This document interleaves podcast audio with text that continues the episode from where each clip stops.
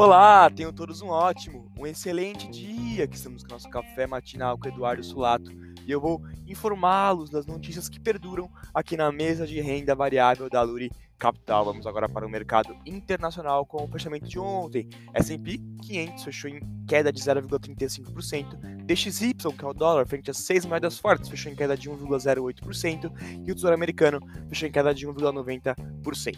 O mercado em Nova York reagiu aos dados fracos da atividade, somando-se aos gastos dos consumidores e à inflação elevada, segundo a divulgação do PCI, apresentando mais 0,3% ao mês.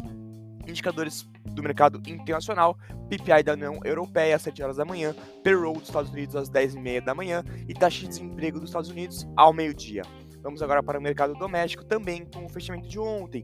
Bovespa fechou em queda de 1,39%, dólar futuro, dólar futuro perdão, fechou em alta de 0,02% e os juros fechou em alta de 0,77%.